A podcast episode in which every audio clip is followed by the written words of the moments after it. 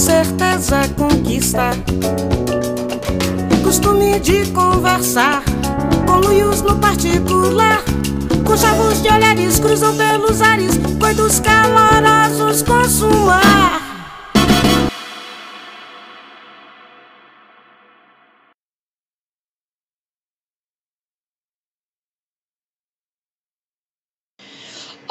Curiosos de plantão! Meu nome é Cecília Fernandes, sou a melhor comerciante de doces durante o ensino médio e o famoso pau para toda obra na comunicação. Eu sou a Caísa Reis. A que fazia as amigas que vendiam brigadeiro muito ricas no ensino médio e que na faculdade eu resolvi me juntar a elas. O mês de março é conhecido como o mês da mulher. 31 dias de muita publicidade para alcançar o público feminino, com comerciais regados de discursos reforçando a força feminina, a importância da mulher, a beleza da mulher. 31 dias de muitos buquês sendo vendidos, batons de brinde, presentes, chocolates e aqueles mil parabéns que a gente recebe pela nossa existência. Mas aqui no Cepode a gente sabe que não basta delimitar e enquadrar as nossas individualidades somente no dia 8 de março, muito menos no intervalo de um só mês. Por isso, nós decidimos dedicar o mês de março a pautas que dizem respeito às nossas lutas e especificidades, trazendo mulheres incríveis para a mesa e trocando aquela ideia necessária com a dose certa de opinião, experiência e informações. Para estrear o especial mês da mulher no Cepode, a gente vai conversar sobre empreendedorismo feminino. E apesar da data ser celebrada no dia 19 de novembro, como a Organização das Nações Unidas, a ONU determinou, a gente precisa trazer essa conversa para o nosso cotidiano. Até porque, segundo o relatório anual do Sebrae, existem 52 milhões de empreendedores e as mulheres não estão fora dessa conta. E para conversar com a gente sobre empreendedorismo feminino e dividir conosco os planos de dominação mundial, nós trouxemos ela, que é a maior apoiadora do conforto durante as chopadas universitárias e a sua fada madrinha quando o assunto é organização. A Júlia Lima, da CRI Contém. Seja bem-vinda, Ju! Olá meninas, muito obrigada. Adorei a apresentação maravilhosa. Muito obrigada por terem me convidado para apresentar esse podcast incrível com vocês. Meu nome é Júlia Lima. É, eu estudo design gráfico hoje, ainda faço faculdade e também tenho uma empresa junto com isso. E eu criei a Contém, que é uma marca de acessórios que eu iniciei em 2018 e que no início ela teve como foco produzir doleiras para atléticas universitárias. E aí só foi crescendo. E hoje ela faz tanta coisa, mas tanta coisa que quando você vê, já foi o dinheiro. E antes da gente conversar sobre empreendedorismo feminino, nós vamos fazer aqui o nosso jogo oficial de perguntas aleatórias para descontração, que é o CAC. Para você que está chegando agora, que é um curioso de plantão, nenenzinho ainda, o CAC significa certezas afirmativas questionadas unicamente por instinto. E hoje a minha pergunta para vocês é a seguinte: vocês estão prontas? Sempre. Tô pronta. Então me diz, qual foi o primeiro contato de vocês com o empreendedorismo nessa vida? Então, é, meus pais dizem que desde quando eu era criança, na escola mesmo, ensino fundamental ali, criancinha, eu já gostava de vender os meus desenhos na escola. Mas daí, é, na faculdade eu retornei a isso, acho que foi o primeiro contato, assim, de verdade, que eu, assim como a Cecília, eu também vendia lanches, vendia doce, vendia comida na faculdade, e eu sempre tive essa vontade de fazer coisinhas assim. Gente, eu fui meio que uma empreendedora tardia aí na vida. Eu comecei na faculdade, é, já no TCC, eu e um casal de amigas, a gente fundou uma galeria experimental. Elas continuam no projeto. Me ensinou muito do que, é, como a gente deve lidar com parcerias, é, quando a gente tá falando principalmente é, de dinheiro, de negócios, de durabilidade das ideias, né? Você, quando você começa uma coisa, você tem que pensar o quanto ela vai durar também. E bom, eu acho que foi um contato meio tardio e, e eu ainda tô aprendendo, sinceramente.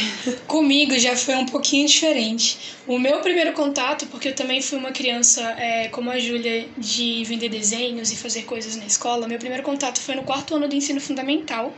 Na época, era exibido Arte Ataque. Quem era dessa época aí, quem assistiu esse programa conhece aquele cara que fazia obras renascentistas usando açúcar de cozinha. ele mesmo, nosso amigo artista. E teve um episódio que ele ensinou a gente a fazer uns zines, que eram tipo uns gifs impressos, na verdade. Que você pegava uma folha 4, dobrava ela no meio, e aí na parte de dentro você fazia um desenho e na parte de fora você fazia um outro desenho de forma que os dois parecessem um movimento. Quando você segurava, abria e fechava. Tipo, você segurava, abria e fechava rápido e parecia que estava tipo em movimento. Então, por exemplo, na capa você colocava uma maçã inteira e dentro você colocava uma maçã mordida. Aí quando a pessoa abria e fechava rápido, ficava parecendo tipo um gif, sabe? Era meio que um aqueles desenhos de segmento. Mas como é muito claro, eu não tinha nenhuma habilidade artística naquela época. Eu era formada em bonecas de palito e cia, então eu vendia os meus desenhozinhos por 50 centavos e um real. E na real, eu faturei, viu? Meu porquinho foi feliz nessa época e eu tenho muito orgulho ou não porque hoje em dia eu tenho uma noção diferente sobre gastos, mas naquela época eu não tinha nem vontade.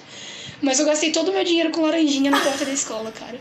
Eu saía tonteante, assim, ó, ostentando, falando assim: e aí, você vai querer uma laranjinha? Você foi mal comigo naquela aula de inglês lá, não vai ganhar laranjinha.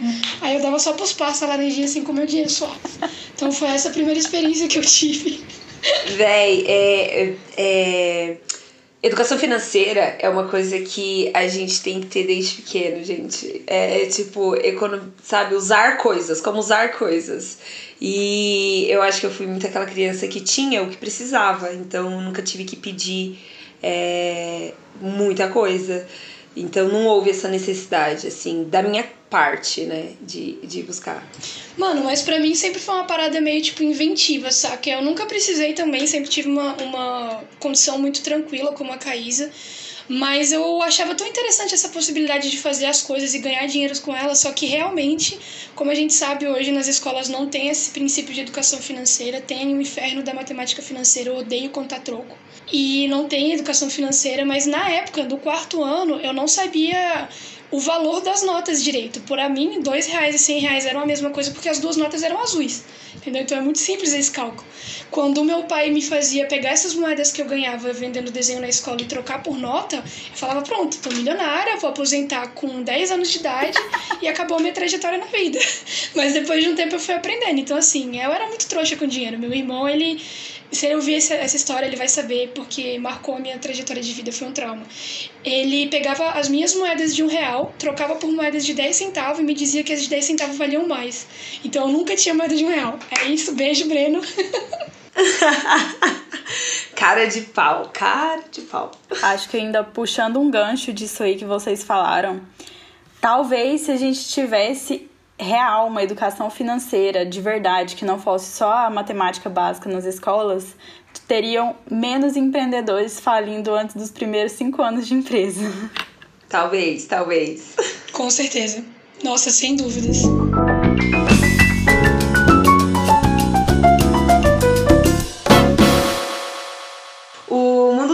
Empreendedorismo feminino ele é grande, diversificado e de grande importância econômica para o país. Empresas de propriedade de mulheres existem em todos os lugares do mundo e eles povoam todos os setores da economia e vêm de todos os tamanhos. O incentivo de mulheres empreendedoras impacta todos os setores da sociedade. Para começar essa conversa, vamos explicar e apresentar o que é empreendedorismo feminino. Esse é um movimento que reúne negócios idealizados e comandados por uma ou mais mulheres. São as iniciativas de liderança feminina. Eu quero saber para vocês o que, que é empreendedorismo feminino, como é que vocês entendem isso? Eu acho, na minha opinião, que a questão do empreendedorismo feminino nada mais é do que ter uma mulher à frente das coisas. Mulheres sendo donas de negócios, sendo a, as chefes, né? A pessoa que emprega, a pessoa é, que demanda, não é demandada. Então, assim, o empreendedorismo feminino é a galera que tá se virando para conseguir a própria grana já que a gente vem aí de um histórico onde, sei lá, 200 anos atrás, mulher ainda era muita propriedade do homem. Então, é um nome grande para uma coisa que as minas estão fazendo há muito tempo, tentando se virar sozinhas. Militei. Eu acho que assim, o empreendedorismo feminino, ele é um ato de coragem também, complementando o que a Caísa falou. A gente vê que muitas mulheres, diversas vezes, tem que se dividir entre aquelas jornadas duplas e triplas, e o empreendedorismo é uma forma de conseguir esse, essa posição, esse lugar no mercado de trabalho com uma certa independência, de um jeito que às vezes ela não vai precisar é, trabalhar em um, um, emprego formal, né, uma, uma coisa assim mais rígida, mais fixa, e ela acaba tendo um pouco mais de liberdade financeira, de trabalho, de horários, E acaba sendo um pouco muito disso, né? É tanto um ato de coragem como também uma forma de liberdade essa questão do empreendedorismo feminino? Cara, para mim, vocês duas casaram exatamente a, as minhas opiniões e meus pensamentos sobre isso, porque tem muito sobre essa questão mercadológica que a Ju apontou bem, e essa questão mais estrutural e tipo ideológica e de, de movimento mesmo, de, de sentimento, saca? Eu vejo o empreendedorismo como uma liderança feminina mesmo. São exatamente essa questão de, tipo assim, lugares em que as mulheres estão à frente. E aí eu achei interessante que a Caísa falou na colocação dela, de que para ela empreendedorismo feminino é todo lugar que as mulheres estão liderando. E eu queria saber uma outra coisa de vocês, porque me despertou uma pergunta agora, se vocês acham que ser mãe e dona de casa é empreendedorismo feminino dentro dessa definição.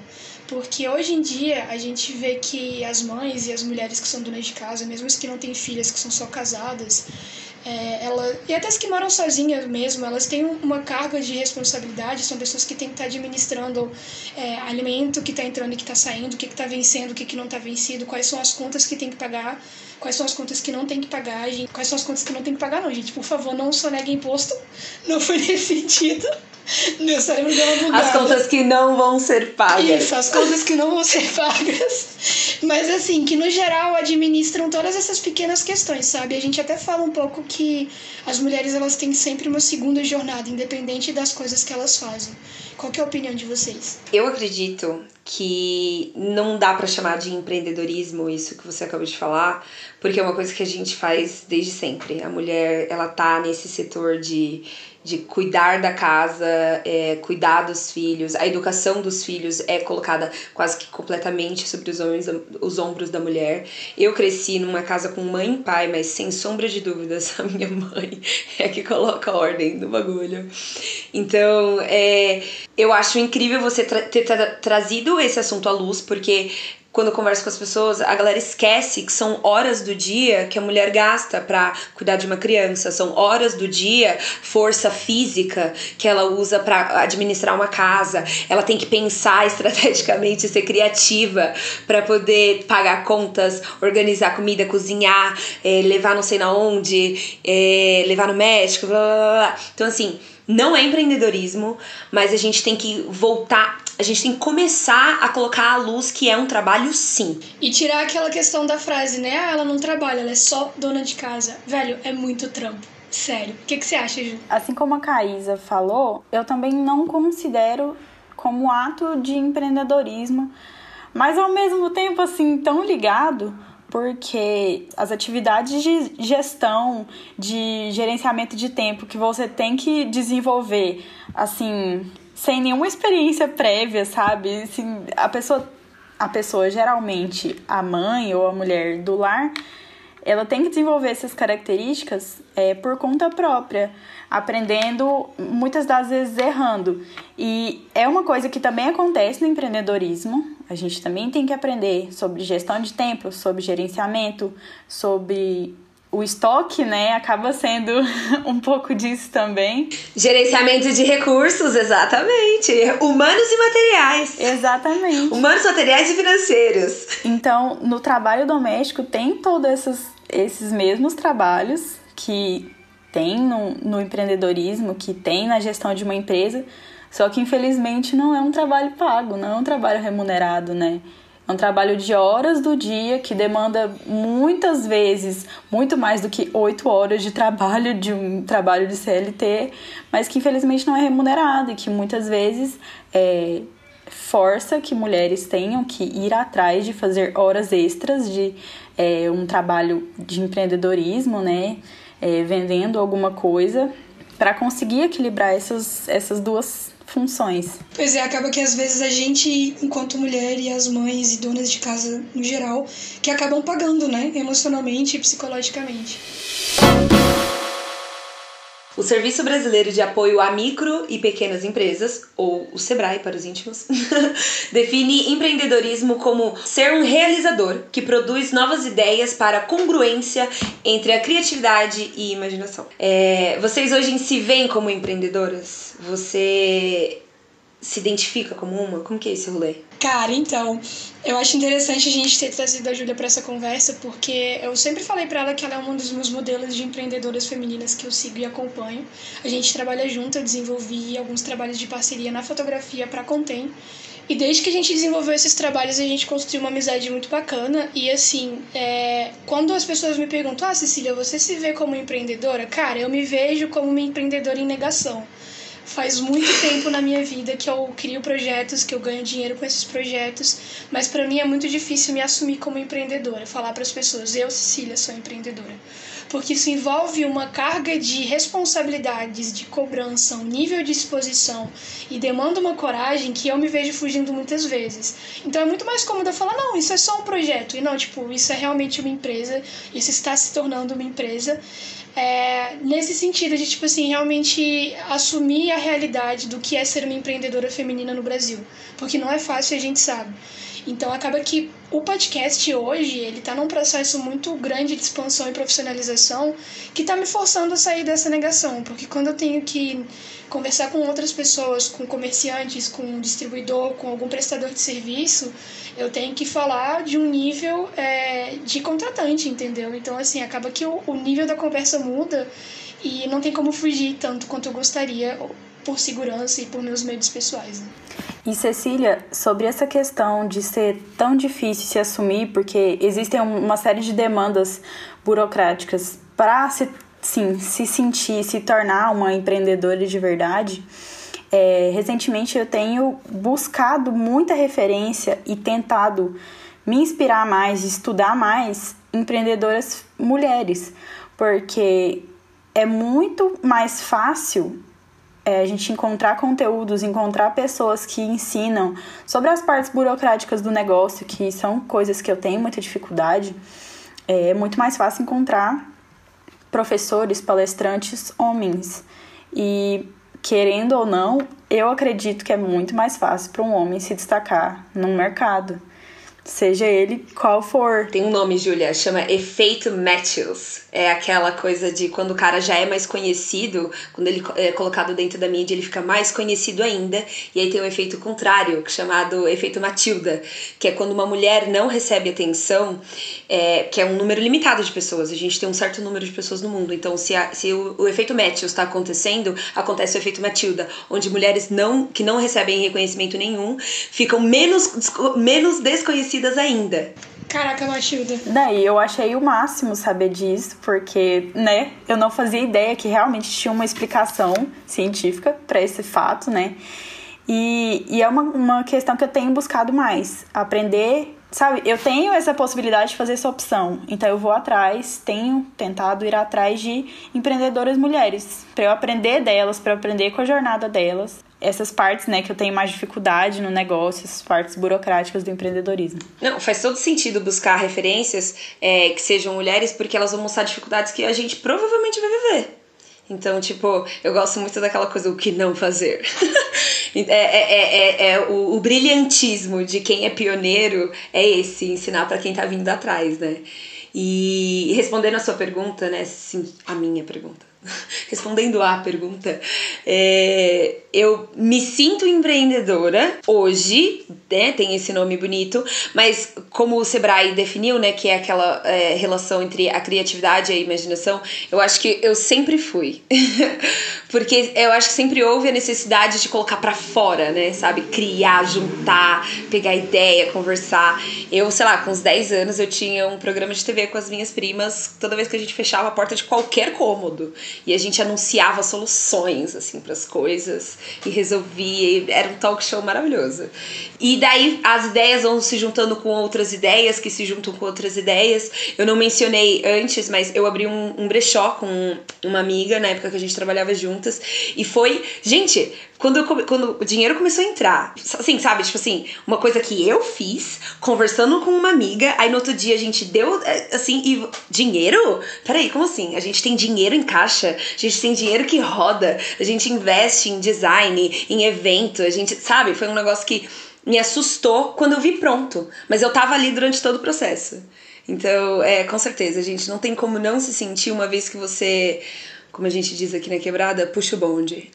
Cara, esse negócio que você falou sobre dinheiro, eu quero saber a experiência de vocês também com isso. Tipo, da primeira vez que vocês ganharam dinheiro por algo que vocês criaram. Porque, assim, o meu rolê do empreendimento antes do Cepod, antes do podcast, sempre foi a fotografia. Porque começou com hobby, era um grande hobby, até alguém chegar para mim e falar: ah, quanto você cobra para fazer o aniversário da minha sobrinha? Ou ah, quanto você cobra para poder tirar foto minha? E eu ficava assim: cobrar dinheiro, foto? Então, tipo assim, a conta não fechava na minha cabeça. Eu ficava igualzinho aquele meme da Nazaré Tedesco, tá ligado? tipo, fazendo as contas assim. Porque para mim não fazia sentido. Tipo assim, tem uma pessoa querendo pagar um negócio que eu gosto de fazer que eu faria o dia inteiro. Então, quando eu recebi o meu primeiro pagamento, antes de receber meu primeiro pagamento, eu cobrei muito errado. Eu não tinha a menor ideia de precificação, eu não sabia quanto valia meu emprego, eu não sabia quanto valia o meu trabalho, quanto valia meu tempo, minha força de trabalho. Só depois de muitos anos aí nesse rolê de fotografia que eu comecei a precificar propriamente. E na hora que chegou a notinha na minha mão, que eu não comprei com laranjinha dessa vez, eu devo ter gasto com outra comida, outra coisa, não lembro. Cara, que emoção! Eu falei, meu Deus, olha só que poder! E aí eu quero saber como é que foi essa experiência, Ju, com a Contém e com seus outros empreendimentos antes disso também. Eu já briguei com a Cecília, inclusive, porque ela não cobrou as coisas. é verdade. Essa questão financeira, para mim, é assim. É um altos e baixos sempre. Antes da Contém, eu já tive uma outra empresa. Empresa, assim, não foi bem uma empresa mas eu já empreendi antes da Contém. Eu tive uma outra lojinha no Instagram que era de presentes, chamava Presente Amar. Também fazia todas as coisas à mão, bordados e bolsinhas e é, vários tipos de presentes, enfim. E essa outra, esse outro empreendimento foi encerrado pela questão do, da grana. É uma questão burocrática que eu tenho muita dificuldade desde sempre, fazer um planejamento financeiro e Acho que justamente porque a gente não tem esse ensinamento, a gente não tem esse aprendizado assim nunca em lugar nenhum.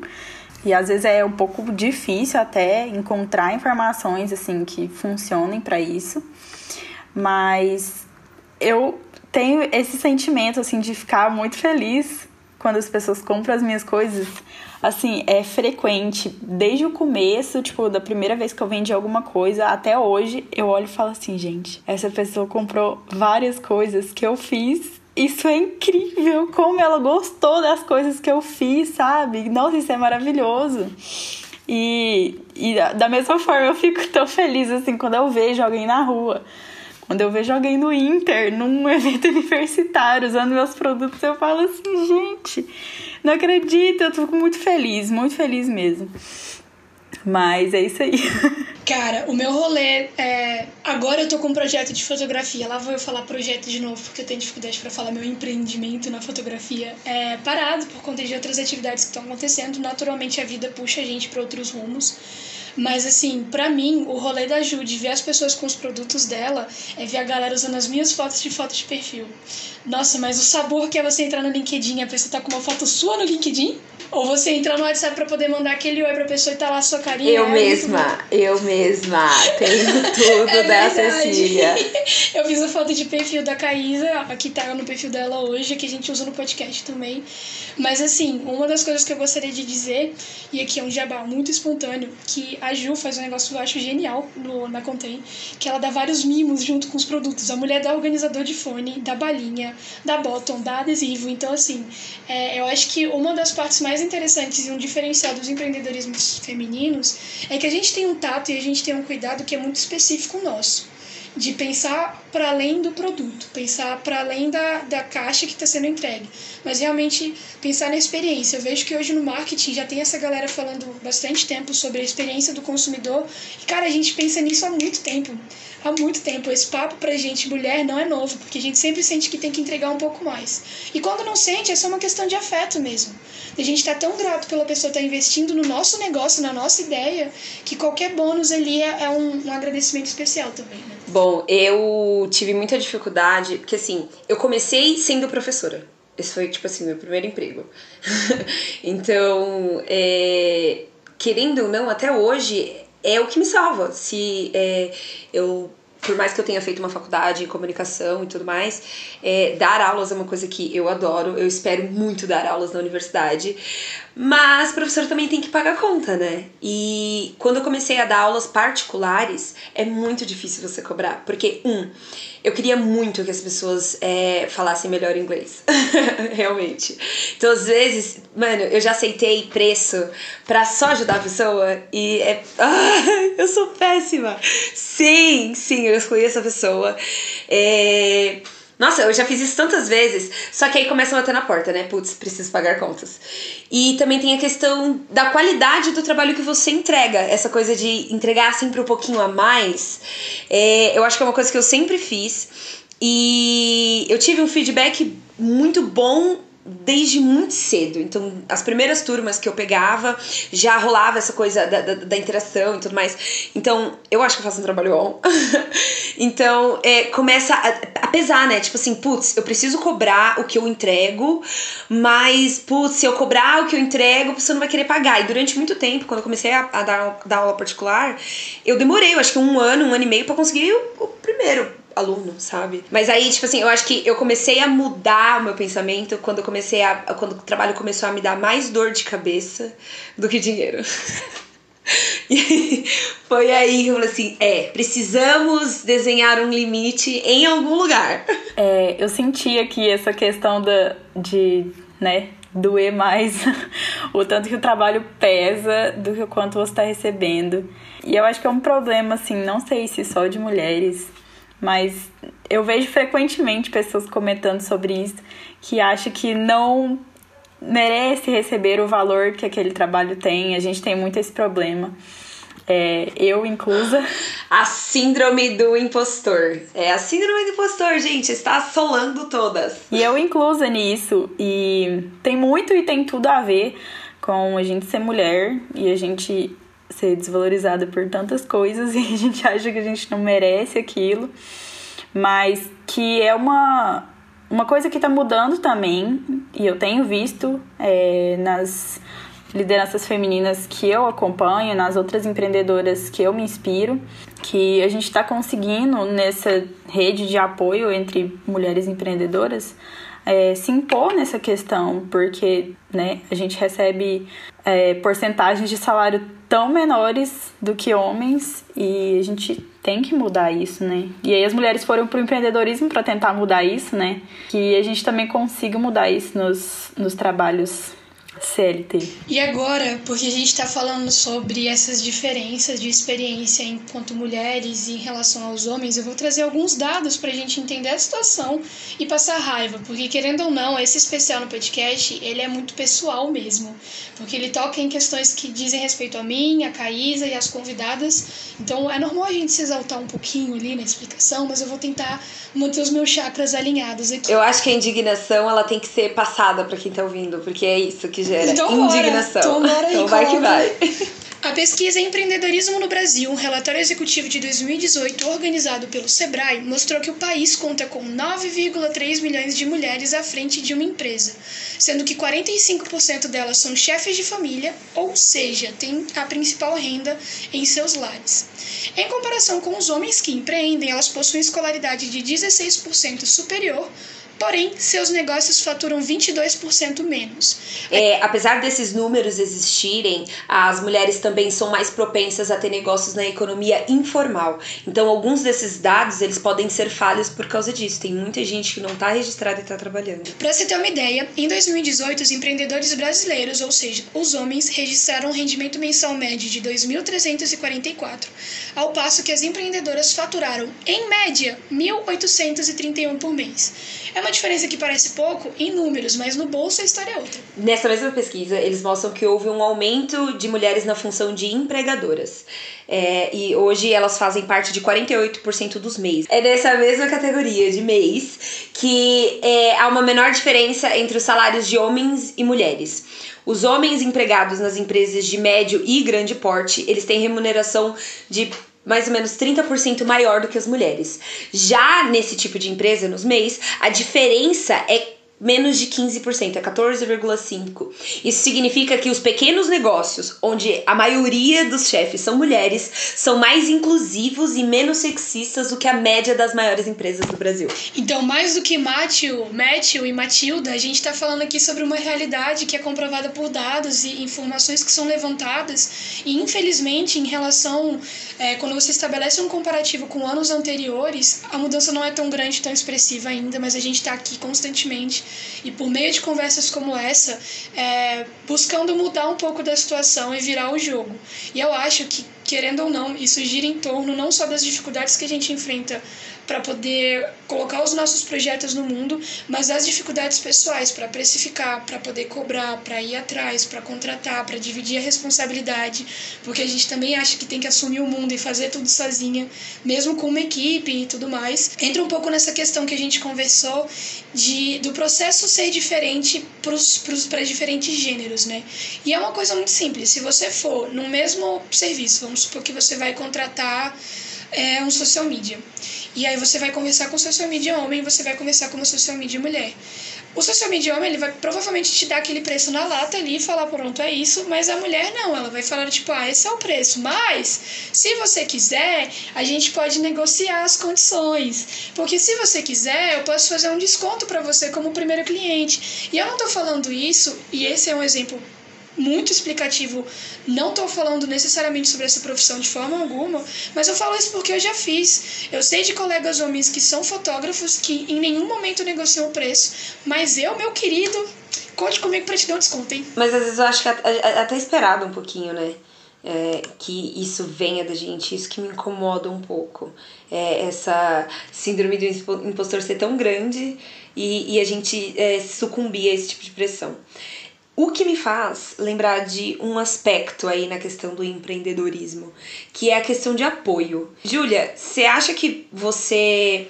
Tipo assim, você teve apoio das pessoas que estão na sua volta hoje para Contém ir pra frente? Como que foi é, a ajuda das pessoas que você teve? Isso é uma coisa muito curiosa, porque eu acho que a ajuda ela vem de pessoas que você menos espera muitas vezes. É muito engraçado, assim, não engraçado, mas é curioso que às vezes a gente espera muito esse apoio, essa ajuda de pessoas que são muito mais próximas, amigos mais próximos, familiares mais próximos. E muitas das vezes as pessoas que reconhecem o que a gente faz são pessoas até desconhecidas, que às vezes passam a admirar nosso trabalho assim numa categoria de fã, às vezes, porque vê valor naquilo que a gente está fazendo de uma forma que às vezes as pessoas tão próximas não veem. É, assim, eu tive em partes, né? Mas o que mais me chamou atenção foi essa admiração de pessoas que não são próximas. Mas eu sim tive, tenho ainda, tenho hoje é, apoio de amigas. Tenho várias amigas e amigos que trabalham comigo, assim, indiretamente, é, ajudando com fotografias, com produção. Quando eu às vezes eu tenho muito pedido, eu falo, galera, vem aqui em casa me ajudar. Tem um monte de tecido para cortar aqui em casa. E as pessoas vêm, me ajudam. É, a minha família também sempre me ajuda, é a minha mãe que costura para mim hoje. É, então, assim, eu acho que faz toda a diferença também ter esse apoio, porque se eu não tivesse essas pessoas, eu não conseguiria fazer tudo sozinha, de jeito nenhum. É, é, eu acho que é muito básico até, tipo, quando você tem muitos recursos e atenção colocados em um lugar, aquela coisa cresce. Né? Se você não tem, se você não dá apoio, se você não dá medidas para aquela coisa ir para frente, muito dificilmente ela vai. Primeiramente, eu gostaria de dizer que eu sou o Container, que é o nome que eu inventei para fãs da Contém. E eu acabei de pensar enquanto ela falava, achei esse nome muito bom, vou adotar. Mas a outra coisa que eu queria falar é sobre essa questão da gente empreender sozinho e empreender com companhia. E aí, Caís, eu acho que a gente podia chamar uma convidada especial para falar um pouco mais sobre isso, né? A Tainara Sanches, ela também é formada em Relações Públicas e já trabalha há um tempo como coordenadora de marketing e de comunicação. E eu não sei quantas empresas ela já passou, mas ela tá lançando a dela, né? Brevemente aí. Eu não vou falar nomes nem nada mais, porque ela lança teasers. mas roda. Então, não estou empreendendo sozinha. Estamos eu e uma grande amiga de infância. cada uma na sua área, a gente se encaixou muito bem, porque nós duas gostamos muito de artesanato. De artesanato, assim, de velas, sabonetes e, e todas essas coisas é, perfumadas. Eu, porque sou apaixonada por fragrâncias, então foi muito fácil decidir ir por esse caminho. E ela, porque sempre gostou muito de artesanato. E a gente se encaixou porque eu fiquei com a parte criativa e ela ficou com a parte burocrática.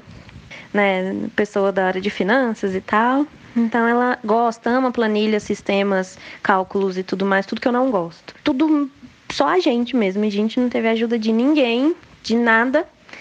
Tudo financiado por nós, tudo pensado, criado, executado por nós. A parte mais difícil é fazer tudo sozinho, né? Só nós duas, então a gente faz todos os produtos, a gente toda a comunicação, tudo, tudo, todas todas as contas, todas as projeções, todo o plano de negócio, tudo, tudo é a gente. A gente não teve ajuda de nada, não teve consultoria, não teve nada disso.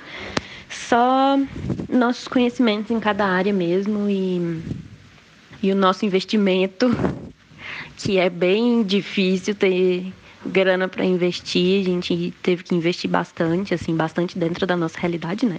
De pessoas assalariadas, é, já tem dado muito certo, assim, e, e é muito bom ver que nós duas sozinhas unimos nossas forças e a gente tem conseguido fazer o que a gente acredita, porque a nossa marca é a gente, assim, é tudo que a gente acredita todas as nossas ideologias estão nessa marca e, e é muito bom ter uma marca sua para você fazer o que você acredita, né? Para você fazer a comunicação do jeito que você acredita, para você fazer os produtos com aquilo que você acredita, com matérias-primas que você confia, com aquilo que você quer entregar e com a consciência limpa, assim, de que está fazendo bem também para o meio ambiente, sabe? Essa pegada sustentável da marca encaixou muito também com a nossa personalidade. Enfim, o mais difícil é fazer tudo sozinha, sozinha no caso, nós duas, com pouca grana e num, num mundo totalmente novo, né? Pra gente. Mas foi, tá sendo uma descoberta legal. A organização para cooperação e desenvolvimento econômico internacional. Ela fez uma pesquisa junto com o Instituto Deloitte, Deloitte, não sei pronunciar, sobre as mulheres e o empreendedorismo no mundo. E, e eles dizem que as mulheres é, empresárias geralmente começam com menos capital e menos dívida do que homens. Quando solicitadas para identificar o maior obstáculo no financiamento e o crescimento dos seus negócios. As mulheres que responderam à pesquisa é, de todo o mundo citaram que a maior barreira é o acesso ao capital.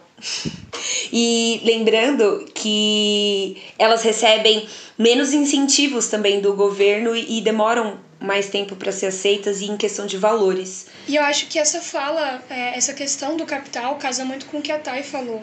Eu acho interessante essa colocação que ela fez num determinado ponto do áudio de que essa marca é a gente.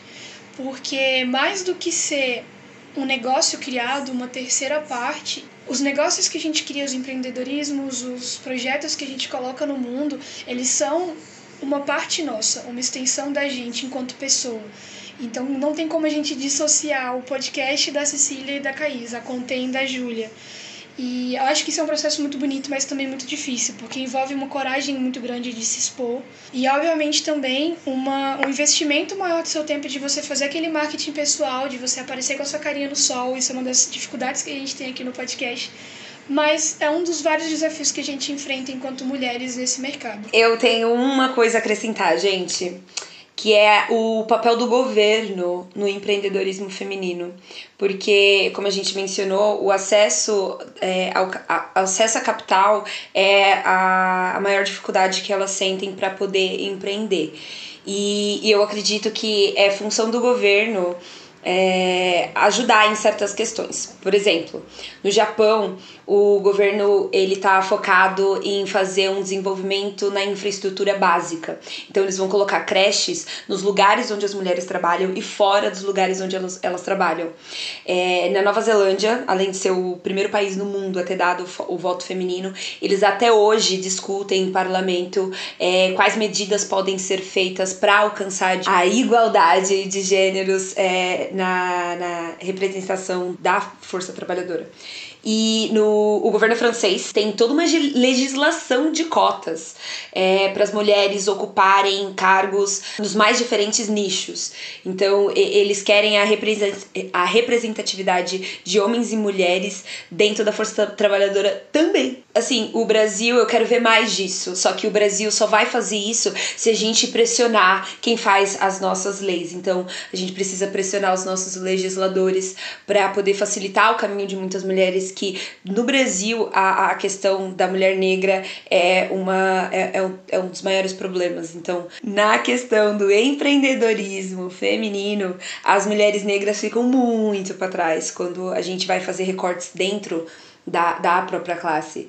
Então, eu só queria deixar esse adendo que não tem como a gente fazer mudanças ativas na sociedade sem a participação política da coisa. Então, fica aí o puxão de orelha para quem ainda acha a política chata, não dá para ser mulher no Brasil e não gostar de política, não ter que discutir política, não somos obrigadas. E não dá pra gente conversar sobre uma mudança no cenário, uma mudança no jogo, sem a gente levar em consideração todos os recortes envolvidos porque neste mês e aqui nesse episódio a gente já vai iniciar essa conversa também.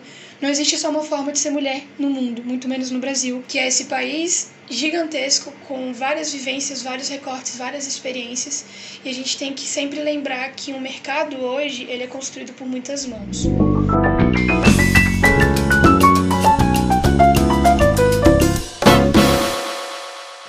Conversa não acaba por aqui. A gente vai sempre deixar com você, querido ouvinte, uma indicação cultural de uma série, filme, um livro, algo que nos inspire, que seja relacionado ao tema, para poder te inspirar a pensar mais sobre isso e conversar com as pessoas ao seu redor. Então eu quero saber, Júlia Lima, o que, que você pode me indicar hoje? Acabou curiosamente linkando muito com o que você acabou de falar.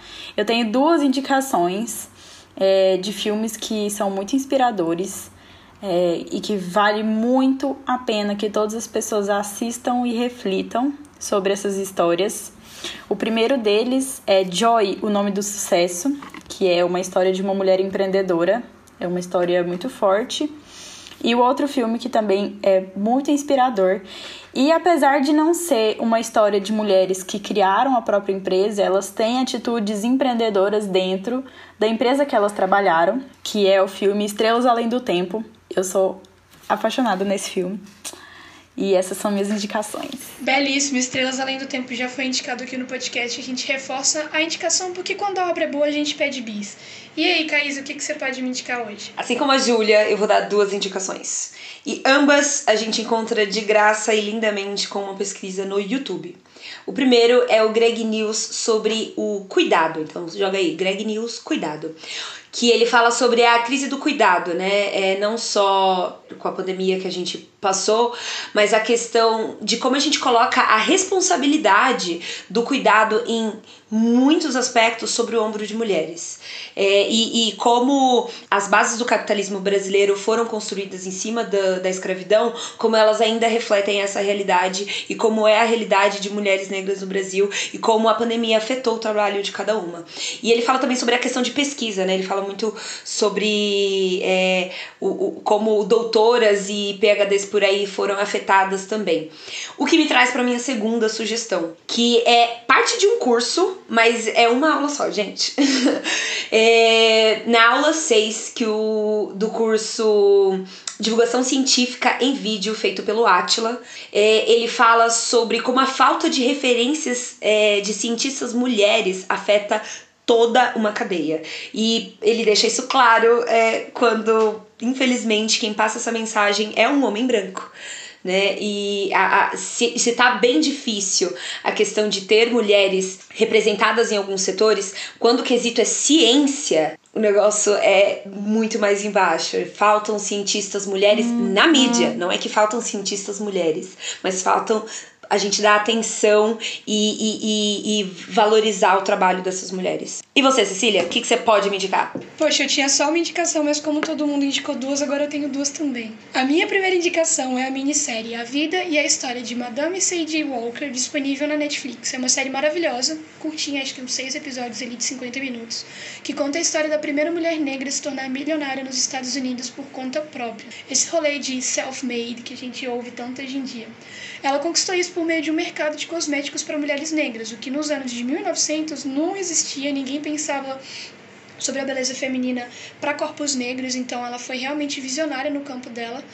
A série é feita pela maravilhosa e espetacular Octavia Spencer, o que faz ser ainda melhor e vale muito a pena você assistir, principalmente para entender mais um pouco sobre o recorte histórico de corpos negros e corpos negros femininos no empreendedorismo. A minha segunda indicação vai agora para o campo da comunicação. Eu vou indicar aqui um Senhor Estagiário, que é o seu melhor filme de sessão da tarde de todos os tempos, assim, é, com a Anne Hathaway e com o Robert De Niro.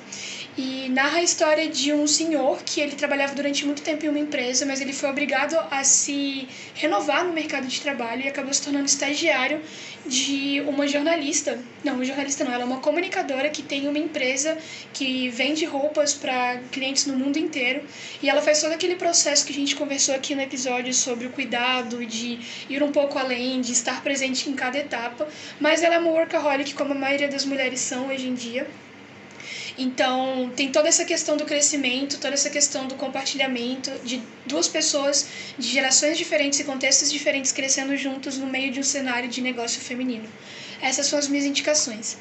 E se você quiser continuar tendo essa conversa conosco, nos acompanhe nas redes sociais. Nós estamos no Instagram e no Twitter como arroba. Ou você também pode nos mandar um e-mail no contatocepode.gmail.com e conferir mais informações de contato das nossas redes sociais. Nós estamos também no Curious Cat, no WhatsApp e no Telegram para trocar aquela ideia ligeira com você. Eu gostaria de agradecer aqui pela presença da Júlia, que esteve com a gente nessa conversa maravilhosa, e deixar aqui o espaço para ela divulgar as redes sociais e o trabalho maravilhoso que você deve conferir e se tornar um container como eu. Mais uma vez, muito obrigada a vocês pelo convite. Foi um papo muito massa. Adorei dividir essas experiências com vocês. E para quem tiver muita curiosidade, para quem quiser conhecer a Contem, quiser conhecer meu trabalho, podem seguir no TikTok, no Instagram, arroba CrieContem. É a mesma, mesma arroba para todas as redes sociais e o nosso site maravilhoso que é containstore.com.br. Vai lá, compra seu produtinho, compra sua capa, sua necessaire, sua doleira, sua shoulder bag, tudo que você precisar e vem apoiar empreendedoras femininas com a gente. Se você quer ver mais negócios e mais iniciativas como a nossa na internet, nos ajude a compartilhar este podcast para sua bolha. Manda no grupo dos amigos, manda no Zap, compartilha nas redes sociais, interage com a gente e vem crescer essa comunidade maravilhosa. Até semana que vem!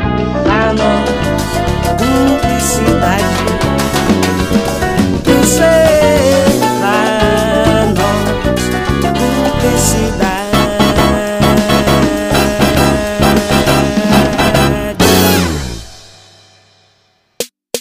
Este podcast é produzido e editado pela Elis Studios.